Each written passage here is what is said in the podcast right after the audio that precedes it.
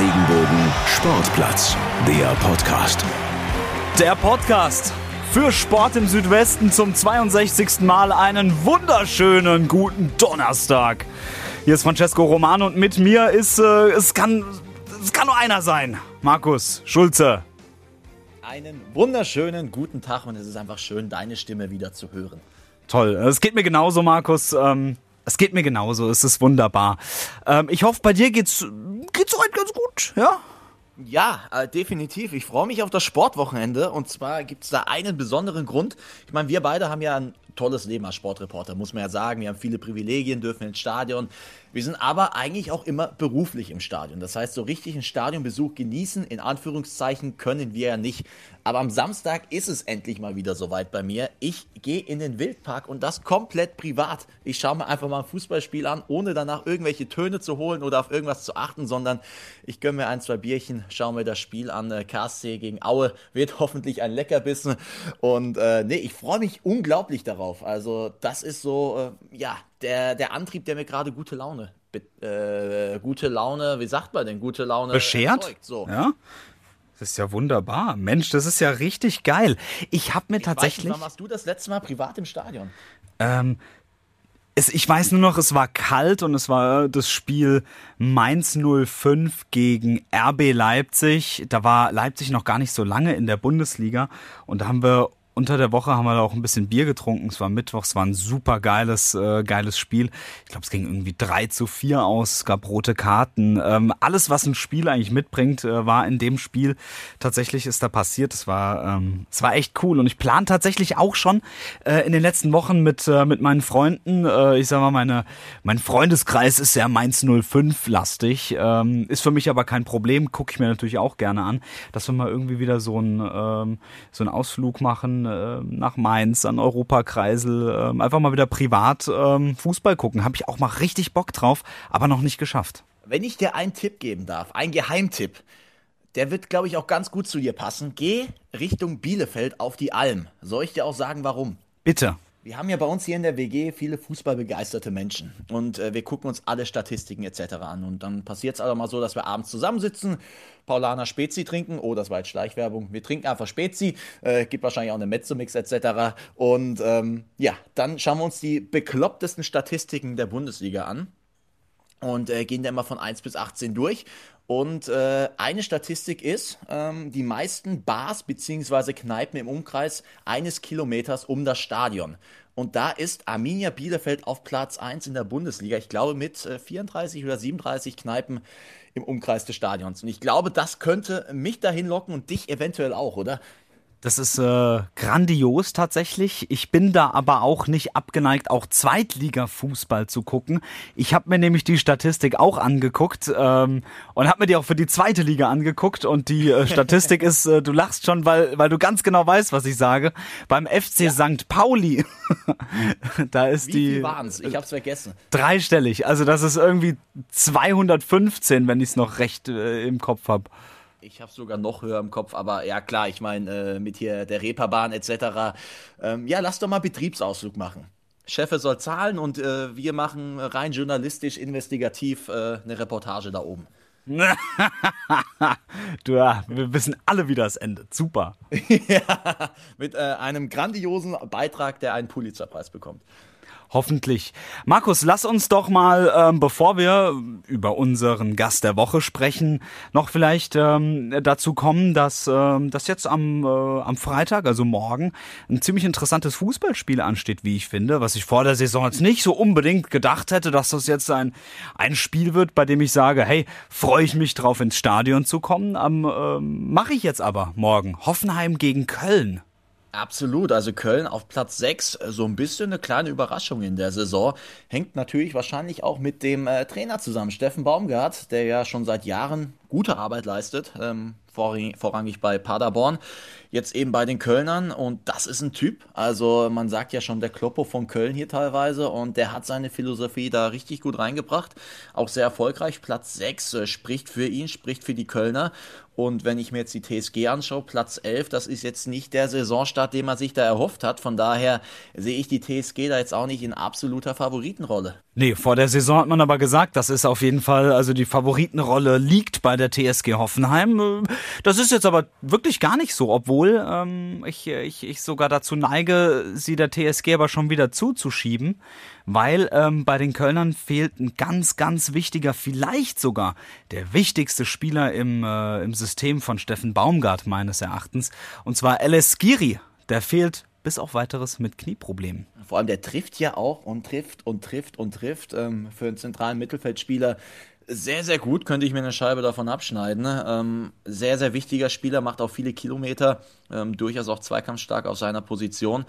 Von daher, das ist ein Ausfall, der wird die Kölner schon treffen. Da gebe ich dir voll und ganz recht. Du könntest dir vor allem mal eine Scheibe abschneiden, was die Laufdaten von Skiri angehen. Also das ist ja, ähm, also ich glaube, der läuft sogar einen Kilometer mehr als der Zweitplatzierte, der am meisten läuft in der Bundesliga. Das ist wirklich Wahnsinn, was der für Kilometer macht im Spiel.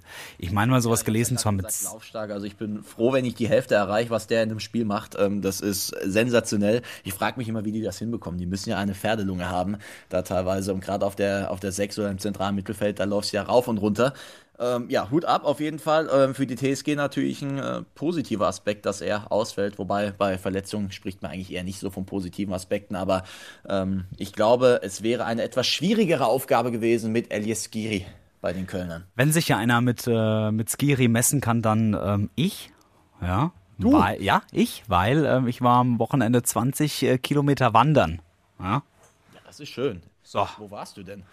Ähm, ach, wir waren im äh, südlich von Aschaffenburg, also in Bayern, aber nördlich von, äh, von Mannheim. Also es war, war schön. Wir sind noch eingekehrt, ja, haben noch ein äh, leckeres Hefeweizen getrunken, wie es sich halt für Wanderer auch gehört. Und es war einfach toll. Ja, ja schön. Nee, ich bin, ich bin in der Pfalz geblieben. Ich blieb im Sendegebiet hier. Aber ist okay. Wetter war ja fein überall. Super. Toll, toll, toll, Markus. wieder hier Fußball bequatschen. Es ist ja kein Wanderer-Podcast. Wobei das auch schön wäre, glaube ich. Könnten wir aber auch mal machen. aber auf der anderen Ja, nee, Seite. äh, aber Hoffenheim-Köln äh, wird auf jeden Fall eine spannende Kiste. Ähm, du sagst, die Hoffenheimer haben leicht die Favoritenrolle. Ich äh, würde, um im Wettjargon zu bleiben, fast eher schon Richtung X gehen, also Remis. Ähm, aber ich bin gespannt. Ähm, kann geiler Kick werden. Beide Mannschaften wollen ja eigentlich Fußball spielen. Die Kölner inzwischen auch unter Baumgart. Dementsprechend äh, freue ich mich da, wenn ich mir das hier am Freitagabend reinziehen kann. Bei mir zu Hause auf der Couch. Das wird auch schön. Na, guck mal an. Ne? Man weiß ja natürlich noch nicht so ganz, wie, wie läuft das, also wer, wer spielt überhaupt, ähm, wenn man sich jetzt überlegt, ähm, in der Nacht auf Donnerstag hat ja Chris Richards noch äh, mit der Nationalmannschaft der US-Amerikaner gegen Costa Rica gespielt. Ähm, schafft er es überhaupt zum Anpfiff ähm, rechtzeitig da zu sein? Ja, ich glaube, nur eine Trainingseinheit wird er nicht mehr schaffen. Ähm, das sind alles so, so Inkonstanten ne, aktuell. Ja, hol ihn ab vom Flughafen, dann ist er rechtzeitig da, Francesco. Wenn es einer schafft, dann du. Deine Ratschläge, Wahnsinn, super. Markus, lass uns, äh, lass uns doch mal über unseren Gast der Woche sprechen. Wir äh, sprechen heute mit ähm, Hanna Mergenthaler. Hanna Mergenthaler ist 400 Meter Läuferin. Ähm, Olympionikin, kann man so auch sagen. Aber Markus, ich wäre ja nicht Francesco Romano, wenn ich nie was vorbereitet hätte. Herzlich willkommen, lieber Markus.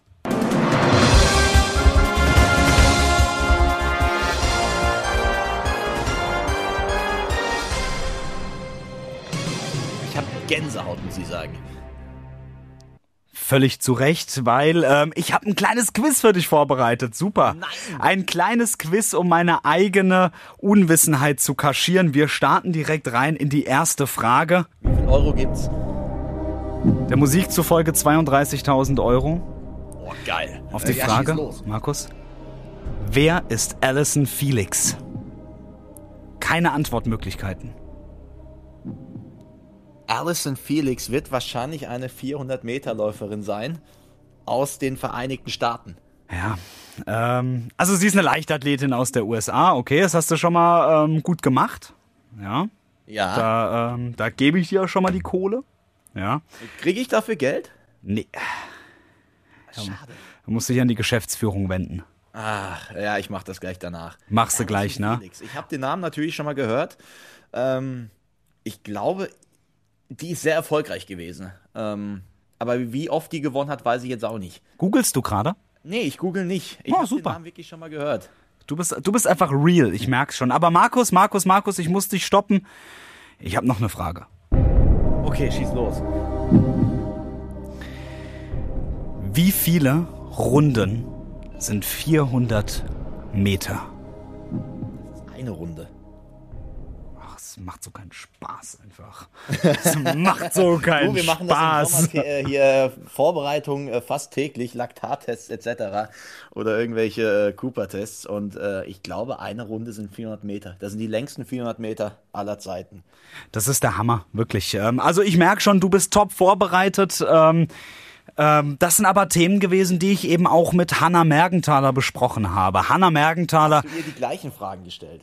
Äh, nee, aber ähm, ich habe Schwächen offenbart und du weißt, ich bin ja auch jemand, der, der da offen drüber sprechen kann. Wenn ich was nicht weiß, dann sage ich das auch ganz gerne und äh, diese Schwächen habe ich, hab ich tatsächlich offenbart. Ich äh, musste nachfragen. Aber das macht dich auch sympathisch. wow, danke.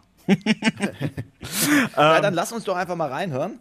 Ich bin sehr gespannt, was ihr beiden da bequatscht habt. Ist ja eine Oftersheimerin. Ich habe sie ja in dem Sommer schon getroffen, beziehungsweise ähm, ganz, ganz kurz mit ihr gequatscht. Das war beim Empfang von Malaika Mihambo, die ja im gleichen Verein auch aktiv ist. Und ähm, in dem Rahmen wurde auch Hanna ganz kurz geehrt, war kurz auf der Bühne. Und äh, von daher bin ich sehr gespannt, wie euer Rendezvous gelaufen ist. unglaublich charismatische junge Dame, muss ich an der Stelle sagen. Ähm, wir haben uns super verstanden. Da habe ich aber auch nie dran gezweifelt. Und Das hört ähm, man selten eigentlich von dir. dass ich mich mit jemandem nicht verstanden habe. Ja. Ja, gut. Ähm, kennst du Basti Haug, der moderiert bei Radio Regenbogen? Ah, okay. Oh, den, den, na, weiß ich jetzt auch nicht. Ja. Aber egal. Bastian Haug ist nicht Bestandteil des Interviews gewesen. Ich wünsche euch, wir wünschen euch ganz viel Spaß jetzt äh, bei ähm, dem Ausflug zu Hanna Mergenthaler, zur MTG Mannheim. Und ähm, es war mein erstes Mal bei der MTG. Muss ich auch schon, das nächste Geständnis. Aber das hört ihr gleich nochmal. Der Gast der Woche. Zum ersten Mal tatsächlich bin ich für meinen Teil auf dem Gelände der MTG Mannheim. Schande über mein Haupt, aber ähm, zum Glück bin ich nicht alleine hier. Hanna Mergenthaler ist bei mir. Hi. Hallo. Wir haben uns heute hier getroffen auf der, auf der Rennbahn quasi, also in einem Seminarraum neben der Rennbahn. Das ist, ähm, um es mal ganz kurz nochmal wiederzuspiegeln, gute Trainingsbedingungen sind das hier, oder? Ja, definitiv. Also in Mannheim haben wir wirklich sehr gute Trainingsbedingungen. Einfach, dass wir die Trainingshalle auch direkt neben der Bahn haben. Dazu kommen halt noch Krafträume und ähm, auch in Heidelberg am Olympiastützpunkt haben wir auch äh, weitere Trainingsmöglichkeiten mit Krafträumen. Und von daher sind wir hier in der Metropolregion, was äh, das Training angeht, sehr gut aufgehoben. Hat hier deine Laufbahn eigentlich angefangen? Also bist du hier quasi zum ersten Mal die 400 Meter gelaufen, hast gesagt, so komme ich nach Tokio? Nee, nicht ganz. Also ähm, die Laufbahn hat so ein bisschen angefangen. Ich glaube, im Grundschulalter bei der LG Kurpfalz habe ich angefangen mit der Leichtathletik. Ähm, damals ganz klassisch äh, mit Freundinnen Sport gemacht und ähm, immer dabei geblieben. Und dann wurde es von Jahr zu Jahr so ein bisschen professioneller und ich wollte immer mehr wissen, wo meine Grenzen liegen und wie weit ich kommen kann. Und von daher bin ich dann, glaube ich, mit 15 oder 16 Jahren zu MTG Mannheim gewechselt um hier einfach den Sport noch professioneller betreiben zu können und ähm, ja, um die bestmöglichen Trainingsmöglichkeiten zu haben, um ähm, ja auch einfach äh, zu gucken, wo meine Stärken liegen und worauf ich mich spezialisieren kann. Und dann hat erst bei der MTG Mannheim sozusagen meine Karriere über die 400 Meter begonnen. Wenn ich mir jetzt so überlege, 400 Meter, das ist ja deine Paradedisziplin, da sagst du ja auch ganz offen, das kann ich super. Wenn ich jetzt so an Leichtathletik denke, dann denke ich an viele Dinge, nur nicht an 400 Meter Lauf. Was, wie, wie kam es denn dazu? Ja, also 400 Meter ist jetzt ähm, ja definitiv eine sehr anspruchsvolle Strecke, eine Strecke, die einen ähm, immer sehr fordert. Und ähm, es kam so ein bisschen dazu, dass ich einfach über die Jahre gemerkt habe, dass da meine Stärken liegen. Für 100, 200 Meter hat einfach meine Schnelligkeit nicht ausgereicht. Aber ich, also es kam bei äh, den sportmedizinischen Untersuchungen immer heraus, dass meine Laktatwerte ganz gut sind und dass äh, meine Ausdauerleistung auch gut ausgeprägt ist. Und von daher fängt man dann so ein bisschen an, es über die 400 Meter einfach mal zu probieren.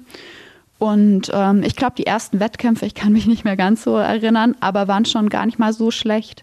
Und ähm, am Anfang war es auch wirklich einfach immer so ein bisschen Kampf. Da musste man sich so ein bisschen mit anfreunden mit der Strecke, weil es halt ähm, ja einfach sehr anstrengend ist und auch das Training für 400 Meter sehr anstrengend ist. Aber ich muss sagen, mittlerweile habe ich mich mit der Strecke ähm, sehr angefreundet und würde also würde auch immer wieder die 400 Meter wählen. Ich bin mir sicher, uns hören heute mehr Leichtathletik-Fans zu als sonst, ähm, die jetzt wahrscheinlich auch, äh, auch mal ein kleines Lächeln übrig haben. Ähm, 400 Meter, das ist, das ist eine halbe Runde, oder? Nee, 400 Meter ist eine Runde. Also ähm, 400 Meter ist eine komplette, eine Stadionrunde. In der Halle somit dann zwei Runden, weil die Rundbahn in der Halle nur 200 Meter hat. Okay, das heißt, das ist dann doch äh, tatsächlich ein Mix aus Schnelligkeit und doch irgendwo Kräfte sparen oder? Ja, genau. Es gibt, äh, ich glaube, jeder hat da so ein bisschen seine eigene Renntaktik, wie er das dann tatsächlich gestalten will. Aber es ist schon so, dass die Schnelligkeit auch ähm, eine große Bedeutung hat, weil man einfach sozusagen, wenn man am Ende so im Laktat steht, ist es natürlich so, dass man dann nicht mehr beschleunigen kann. Wenn du schon wahnsinnig müde bist, dann geht hinten raus nicht mehr viel. Das heißt, du musst äh, die ersten 200 Meter schon zügig anlaufen. Und ähm, ja, ist von allem so ein bisschen was dabei. Ist Ausdauer, da, Ausdauer dabei, ist Schnelligkeit dabei, ist auch ein bisschen Taktik dabei. Und ähm, ja, irgendwo muss man auch ein bisschen kühlen Kopf bewahren, um einfach sich das Rennen clever einzuteilen und ähm, ja, am Ende auch irgendwie noch die Körner zu haben, vor allem in der Staffel oder auch im Einzel, wenn man nochmal gegenhalten muss. Hattest du jemals auch mal äh, was anderes probiert bei der Leichtathletik oder war es äh, dann äh, relativ schnell klar, dass es ein 400 Meter wird also der 400 Meter Sprint wird? Also ich muss sagen, dass äh, in meiner Jugend und in meiner Kindheit ich eigentlich äh, von Sportarten generell sehr breit aufgestellt war. Ich komme aus einer Handballerfamilie und ähm, bin sozusagen die erste, die so ein bisschen es mit der Leichtathletik probiert hat. Und da habe ich eigentlich angefangen, ganz klassisch als Kind mit Dreikampf. Ich glaube, dann war es irgendwann Fünfkampf, dann war es in der Jugend der Siebenkampf. Also alle möglichen Disziplinen und ähm, ja, ich glaube, ich war da auch gar nicht mal so schlecht drin. Nur halt, ähm, was Sperrwurf und was Kugel anging, da lagen deutlich meine Schwächen und ich glaube, damit habe ich mir ähm, im Siebenkampf immer sehr schwer getan und habe dann über die Jahre einfach meine Stärken in den 400 Meter gefunden. Und die haben dich ja letztendlich dann auch nach Tokio gebracht. Du warst ja bei den Olympischen Spielen dabei. Wir hatten es im Vorgespräch ganz kurz. Du bist leider nicht gestartet, aber dieses leider könnte man jetzt in meiner äh in meiner Anrede, in meiner Frage eigentlich streichen, oder? Ja, ich muss sagen, dieses Jahr war die Nominierung für die Olympischen Spiele für mich einfach ein Gewinn und äh, das war das Ziel, weil 2020 lief bei mir leider nicht ganz so gut und von daher war für mich sozusagen das Ziel, mich wieder auch wieder in die Nationalmannschaft hineinzulaufen und auch wieder zu zeigen, was ich kann und ähm, vom Kopf so ein bisschen die Ruhe zu bewahren und halt ähm, ja, sich gut vorzubereiten und dann über die Wettkämpfe sozusagen eine Form aufzubauen, um dann nominiert zu werden. Und von daher war das ähm, für mich ein Gewinn und es ist jetzt auch ein Vorteil. Ich habe eine, ähm, Olympische Spiele schon mal erlebt. Klar, für 2024 in Paris erhoffe ich mir dann mehr, aber ähm, ja, das war auch die drei Wochen in Tokio. Das war eine wahnsinnig tolle Zeit, die ich so nicht missen will. Du warst, du bist ja quasi dann in den Flieger gestiegen und wusstest, ähm, wenn nicht irgendjemand meiner Konkurrentinnen, wenn da irgendwas Blödes passiert, dann, ähm, dann äh, kann ich die langen Jogginghosen ja anlassen. Ist das nicht auch irgendwo ein bisschen, ja, ein blödes Gefühl? Ähm, ja, ich glaube, das kommt immer ein bisschen auf die Ausgangslage an und wie man sich mental drauf einstellt. Für mich war halt immer klar, wenn ich zum Einsatz komme, möchte ich in möchte ich zu 100% fit sein und möchte alles geben können, um die Mädels bestmöglich zu unterstützen. Von daher war es für mich klar, dass ich äh, mich bestmöglich darauf vorbereite. Aber ähm, ja, unser Ziel war schon, dass die vier schnellsten Mädels an den Start gehen können, dass die gesund bleiben, dass die fit sind. Und ähm, von daher habe ich auch einfach versucht, die Mädels zu unterstützen und ähm, ja, denen halt auch einfach die Stärke mit auf den Weg zu geben, dass wir uns, äh, dass wir unseren Platz dort verdient haben bei den Olympischen Spielen und äh, von daher stand eher der Teamgedanke auch wirklich im Vordergrund. Mal abgesehen vom Sport, ähm, eine Reise nach Tokio, also wenn, wenn mir jetzt jemand sagen würde, ähm, flieg nach Japan, ähm, morgen in den Flieger, da, das verbinde ich schon mit Herzklopfen. Ich wäre da sehr aufgeregt, muss ich ganz ehrlich sagen, einfach auch, weil ich mich mit der Kultur aktuell noch nicht so wahnsinnig auseinandergesetzt habe. Wie ist das denn dann dort? Ähm, auch jetzt mit, äh, mit dem Hinblick auf, den, auf Olympische Spiele. Ist das äh, schon ein krasser Kulturschock dann gewesen? Oder ähm, ist das eher, sage ich jetzt mal, ja, wenn ich sage europarisiert, ist das jetzt natürlich Quatsch, aber äh, wurde, wurde ein bisschen was angepasst für die Europäer? Also es ist grundsätzlich so, dass ich da auch mit Herzklopfen hingeflogen bin, auch einfach, weil ich jetzt eher zu den Typen gehört, die dieses Reisen mit zum Flughafen kommen, mit einchecken, mit fliegen nicht ganz so gerne mag. Aber da war jetzt wirklich einfach die Vorfreude wahnsinnig groß. Und es war schön, in dieser Riesengruppe dahin zu fliegen. Und ähm, man muss auch sagen, dass ähm, Japan ein wahnsinnig toller Gastgeber war und ähm, sehr freundliche Menschen, sehr hilfsbereite Menschen, die uns die Zeit dort wirklich sehr leicht gemacht haben und bei Fragen und Problemen ähm, rund um die Uhr zur Verfügung standen. Und ähm, wir haben da sehr viel ähm, Support erlebt. Und es war auch so, dass es dann auch im ähm, Olympischen Dorf sehr internationales Essen zum Beispiel gibt. Und ähm, ja, dass es im Dorf wirklich einfach ähm, schon sehr international ist, einfach von der Sprache her, von ähm, dem Essen her.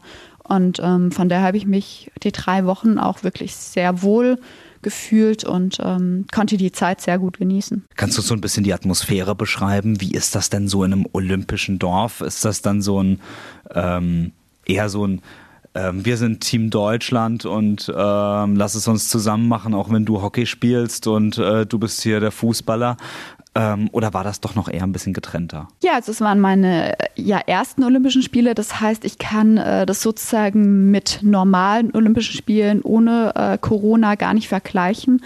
Aber es war schon so, dass es dennoch toll war, im Olympischen Dorf einfach zu leben, dass die Stimmung gut war, dass es auch äh, eine tolle Erfahrung war, so viele Sportler auch immer zu sehen und zu treffen und ähm, ja, dass dann zum Beispiel ähm, die Hockey-Leute vor Deutschen Haus dann ihre Yoga-Einheiten gemacht haben und so. Von daher hatte man auch äh, bei den Medaillenempfängen, weil ähm, jeder, der sozusagen eine Medaille gewonnen hat, wurde dann im Olympischen Dorf vorm Deutschen Haus begrüßt. Und da hatte man dann schon immer auch viel Kontakt mit den anderen deutschen Sportlern und kam mit denen ins Gespräch. Und ähm, von daher war es auch cool, von denen mal so ein bisschen was mitzubekommen. Und es gibt auch vom Olympiastützpunkt aus immer so ein Team Tokio. Und äh, da waren auch viele Sportler aus anderen Sportarten dabei. Und das ist immer ganz cool, das alles so ein bisschen mitzuerleben. Und ähm, man hat dann auch im Dorf die anderen Sportarten sich ähm, sozusagen über den Livestream angeschaut und mitverfolgt und mitgefiebert. Und ähm, das ist dann eine Stimmung, in der schon jeden, jeder unterstützt. Und ähm, ja, das war, war mal wieder was ganz anderes als eine EM oder eine WM, die ich so kenne. Einfach weil ähm, es cool war, mal ähm, die anderen Sportler aus anderen Sportarten einfach mal kennenzulernen. Ich hatte vor den Olympischen Spielen mit Sonja Zimmermann von, äh, vom Mannheimer Hockey Club hatte ich noch ein Interview. Sie hatte mir verraten, sie würde ganz gerne im, äh, also in Tokio ein, äh, ja, ein Vorbild treffen. Ähm, ich glaube mich zu erinnern, dass es äh, Roger Federer war, aber da hat sie gesagt, ja, der kommt ja leider nicht und dann äh, war es äh, der griechische äh, Tennisspieler Tsitsipas und äh, den hat sie tatsächlich auch getroffen, hatte noch ein Bild auf Social Media veröffentlicht. Gab es so einen Moment für dich auch, wo du sagtest, oh, ich würde ganz gerne mal XY dies und jenen treffen und äh, den hast du auch getroffen? Ja, also ich habe im Dorf mehrmals Alison Felix getroffen, ähm, sowohl im Dorf als auch ähm, sozusagen im Stadion. Und das war, glaube ich, für uns alle ein cooles Erlebnis, sie einfach mal äh, zu sehen und ähm, ja, das war so ein bisschen ähm, die Person, die ich mal live sehen wollte, weil ähm, davor war es immer Usain Bolt, den habe ich bei der WM 2017 in London mal gesehen. Und ähm, ja, auch wenn man die nur ganz kurz sieht und sich nicht mit denen unterhält, ist es trotzdem mal ein cooler Moment, äh, solche Sportler einfach mal zu treffen. Alison Felix, unabhängig davon, dass du uns bestimmt gleich sagst, ähm, wer es genau ist, würde ich jetzt gleich sogar googeln. Ähm, ich muss jetzt äh, tatsächlich Schwächen offenbaren. Ich äh, habe keine Ahnung. Alison Felix ist äh, eine amerikanische Sprinterin, die schon über 100, 200 und 400 Meter gestartet ist. Und ähm, ich weiß gar nicht, ob das noch aktuell ist. Ich glaube aber schon, dass sie die erfolgreichste Leichtathletin jemals ist, von den Medaillen her. Und ähm, ja, auch ähm, eine wahnsinnige Persönlichkeit hat. Die hat während ihrer Karriere ein Kind bekommen und ähm, hat jetzt sozusagen ihr Comeback gegeben. Okay, das klingt ja wirklich nach einer Wahnsinnsgeschichte, ähm, eine Wahnsinnsschwäche auch von mir. Seid ihr verziehen. ich kenne in anderen Sportarten auch nicht alle Sportler, egal wie erfolgreich sie sind. Es gibt dann doch schon echt sehr viele Sportler auch auf dieser Welt. Das ist gut, du, du nimmst mir ähm, ein bisschen dieses Shame-Gefühl gerade. Danke. ja, also ja, da kann man dir jetzt wirklich keinen Vorwurf machen. Ähm, aber lass uns doch noch mal ganz kurz bei ihr bleiben. Ist es, ähm, ist es so, dass du sie jetzt quasi aus der Ferne nur gesehen hast bei einem Wettkampf oder sie ist dir über den Weg gelaufen? Oder konntest du tatsächlich auch, auch so nah ran, dass du mit ihr mal gesprochen hast? Ähm, gesprochen habe ich mit ihr nicht. Also sie ist mir mehrmals über den Weg gelaufen und ich ähm, ja, war halt fasziniert und habe sie einfach sozusagen ähm, nur gesehen, aber das hat für mich in diesem Moment vollkommen ausgereicht. Cool, sehr cool. Jetzt ist es ja so, ähm, ich stelle mir das auch sehr stressig vor. Olympische Spiele in Tokio, du bist äh, ständig äh, ja, mit anderen Menschen auch, ähm, auch zusammen. Hat man da auch mal Zeit ähm, für sich selbst? Weil ich sag mal, kennen wir ja auch aus dem Alltag, das ist ja auch mal notwendig. Ja, ich glaube, das ist halt ähm, dann auch ganz arg wichtig, dass man in so einer Phase, in der sich sozusagen der Alltag dann doch sehr verändert, dass man sozusagen seine Routinen zum Teil auch einfach beibehält und übernimmt. Und ähm, ja, ich habe im Vorfeld auch schon gute Erfahrungen mit Meditation und mit Yoga gemacht. Und das ist dann ganz wichtig, dass man solche Sachen auch einfach in so einer Phase die für einen ja bedeutend ist und die für einen wichtig ist, dass man dann versucht, so ein bisschen seine Routine und seinen Alltag zu übernehmen. Und ähm, ja, von daher hatte ich sozusagen aus, aus Deutschland auch ein bisschen Essen dabei, habe äh, mit ähm, meinen Teamkameraden Yoga und Meditation durchgeführt und ähm, ja, man versucht sich dann schon immer so ein bisschen Zeit zu nehmen und am Tag sich irgendwann auch mal zurückzuziehen, um dann auch einfach mal ein Buch zu lesen oder ähm, wir hatten auch einen wunderschönen Balkon. Von daher gab es da schon definitiv die Möglichkeiten, einfach auch mal für eine gewisse Zeit einfach allein zu sein oder auch mit der Familie und den Freunden aus Deutschland zu telefonieren. Und ähm, sowas gibt einem dann auch Kraft. Und ähm, ich glaube, man darf dann auch nicht unterschätzen, was Olympische Spiele für einen bedeuten, weil es schon wahnsinnig viel war. Man geht dann morgens in die Mensa zum Frühstücken mit Tausenden von Leuten und von daher ist es, glaube ich, ganz wichtig, auch ähm, Zeit für sich zu haben und sich zurückzuziehen und ein bisschen zur Ruhe zu kommen. Jetzt fliegt man ja nicht ähm, alle zwei Wochen ähm, mal rüber nach Japan, die äh, zwei, drei Kilometer. Hast du da auch mal ein bisschen Zeit gehabt, vielleicht so für Sightseeing, einfach dir mal ein bisschen anzugucken, wie diese Kultur da drüben ist? Gab es da überhaupt so viel Zeit? Ähm, ja, also die Zeit hat es bestimmt gegeben. Leider gab es die Option nicht, da wir aufgrund der Corona-Maßnahmen ähm, dazu verpflichtet waren, im Olympischen Dorf zu bleiben. Und auch ähm, wir waren vor den Spielen, waren wir auch in einem Vorbereitungstrainingslager. Ähm, und dort hatten wir halt auch die Anweisung, uns sozusagen im Hotel aufzuhalten und wurden dann mit einem Shuttle zum Sportplatz gefahren. Und diesen Sportplatz haben auch nur wir genutzt. Und äh, da hat man schon sehr darauf geachtet, dass wir mit möglichst wenig Menschen in Kontakt kommen und vor allem mit möglichst wenigen Menschen in Kontakt kommen, die jetzt außerhalb dieser Bubble Olympische Spiele sich befinden. Und ähm, von daher haben wir relativ wenig gesehen, aber man muss auch sagen, wir, das Olympische Dorf hat einen wahnsinnig schönen Standort und ähm, ja, wir hatten einen tollen Blick ähm, auf die Skyline von Tokio und ähm, haben uns dann abends auf den Balkon gesetzt und einfach so ein bisschen Tokio sozusagen genossen. Stelle ich mir aber auch ziemlich spannend vor. Also ich glaube, so eine Großstadt auch vom Balkon aus ähm, gibt es äh, generell Schlimmeres.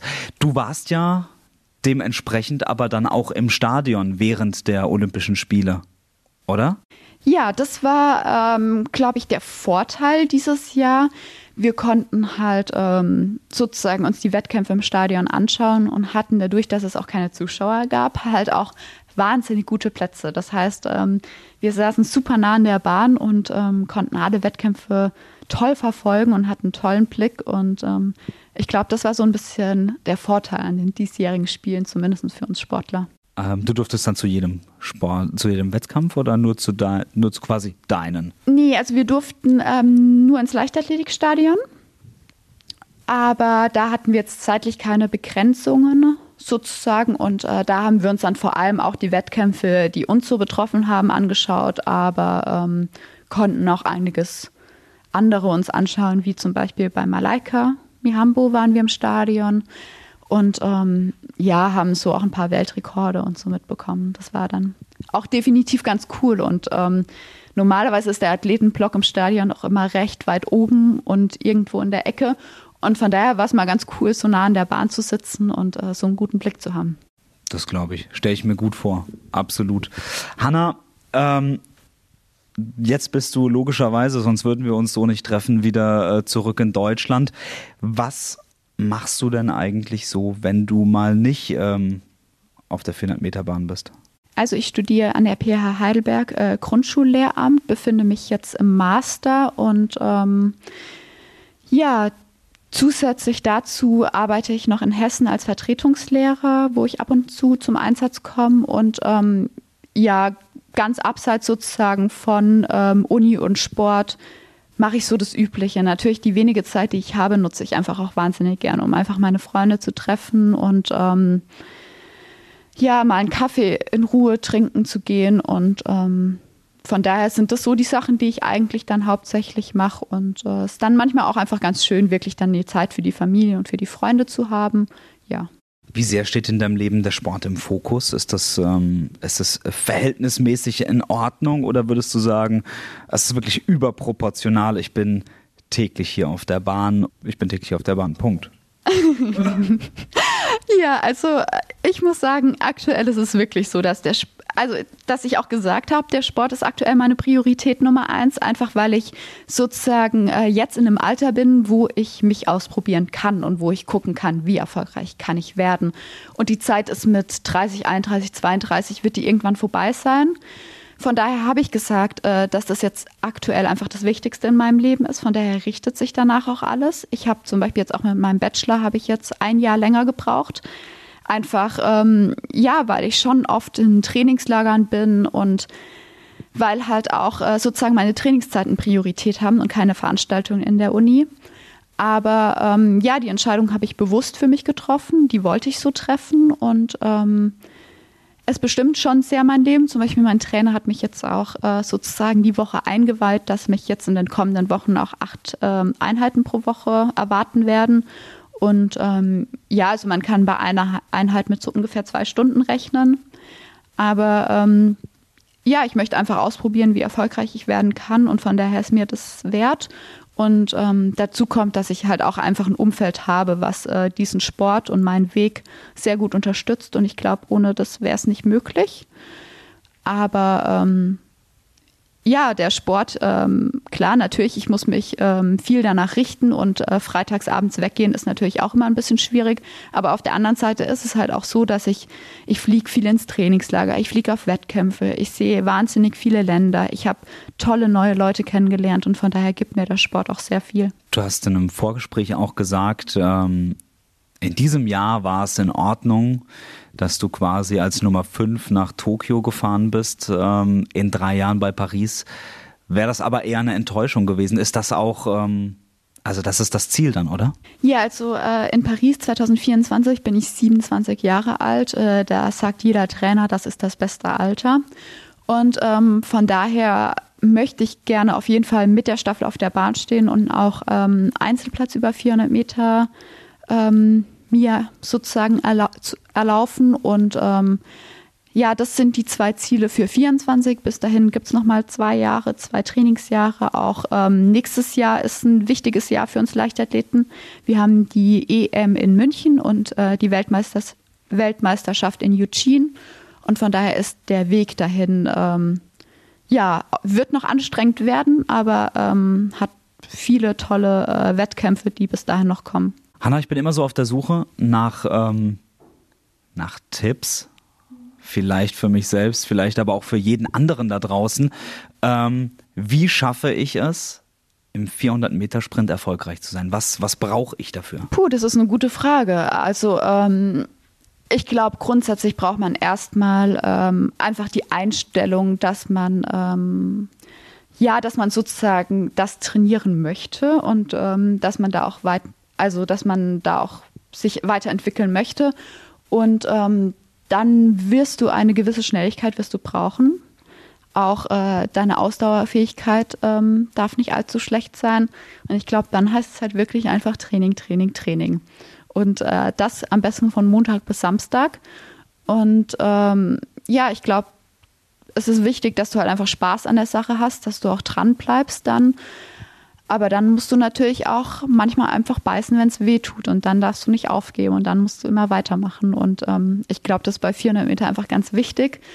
Ich hatte jetzt auch ähm, sozusagen die ersten Trainingseinheiten bei meinem neuen Trainer. Ähm, ja, die waren auch sehr ungewohnt für mich und ähm, auch wahnsinnig anstrengend. Und ich glaube, dann muss man sich manchmal einfach fokussieren und sagen, so, und ich beiß mich da jetzt durch. Und ich glaube, darauf kommt es bei den 400 Metern tatsächlich einfach am meisten an. Ich habe noch eine Frage. Ich äh, glaube auch, weil mich das auch einfach brennend selbst interessiert. Ich, äh, ich esse wahnsinnig gerne. Ich esse auch wahnsinnig gerne äh, Pasta. Ähm, ich hoffe, du lachst nicht wegen meinem kleinen Bauch. Ähm, wie sieht dein Essensplan aus? Also ist der, ist der quasi genauso strikt wie der, äh, wie der Trainingsplan oder, oder gibt es da auch mal Möglichkeiten, einen Cheat Day einzulegen? Also grundsätzlich muss man sagen, gesunde Ernährung ist schon das A und O. Also du musst halt auch einfach äh, deinem Körper auch das geben, was er braucht. Und das ist halt leider weder Pasta noch Schokolade. Und ähm, von daher ist es so, dass ich mich äh, grundsätzlich schon sehr gesund äh, ernähre, dass ich auch auf die Qualität meiner Lebensmittel achte. achte. Aber es ist natürlich auch so, dass ich mir mal, ähm, wenn irgendjemand Geburtstag hat, dann genehmige, genehmige ich mir natürlich auch mal ein Stück äh, Kuchen, aber das halt eher in Maßen. Und ähm, von daher muss man da schon e-, echt ein bisschen drauf acht geben. Gut, dann äh, ist, äh, ist, denke ich, meine 400 Meter Laufkarriere ist, äh, ist äh, dahin, aber äh, deine nicht. Zum Glück und deswegen wünschen wir dir wirklich ganz viel Erfolg. Vielen Dank, dass du dir heute Zeit genommen hast für uns.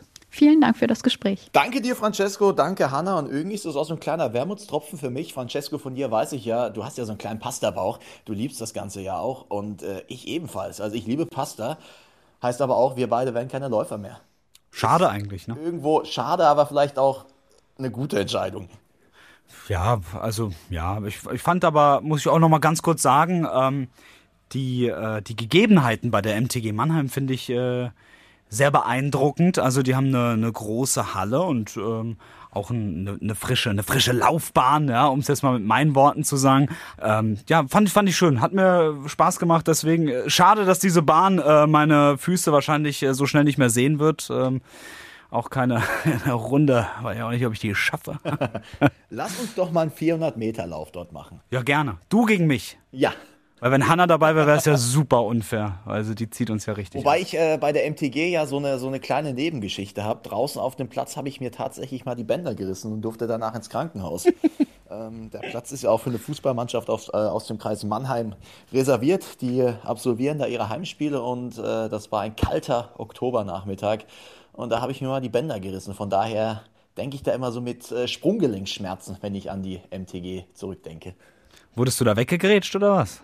Ich wurde tatsächlich mal von hinten weggegrätscht, weil ich auf R2 gedrückt habe und mein äh, Turbo gelöst habe. Und dann äh, hat nur noch der Eisenstollen des Gegners geholfen. Es hat schön gemacht, aber ähm, ja, ist wieder alles heile. Da freuen wir uns natürlich, dass bei dir wieder alles heile ist, zumindest äh, bei den Beinen. Und ähm, Markus, äh, ich würde sagen, wir belassen es jetzt einfach mal dabei. Ja. Genau, von mir natürlich wie immer noch der Hinweis, folgt uns gerne Social Media, Radio Regenbogen, Sportplatz, Instagram, Facebook und ihr könnt uns hören überall da, wo es die ganzen Podcasts gibt und am besten natürlich reinschauen oder reinklicken bei regenbogen.de oder regenbogen2.de.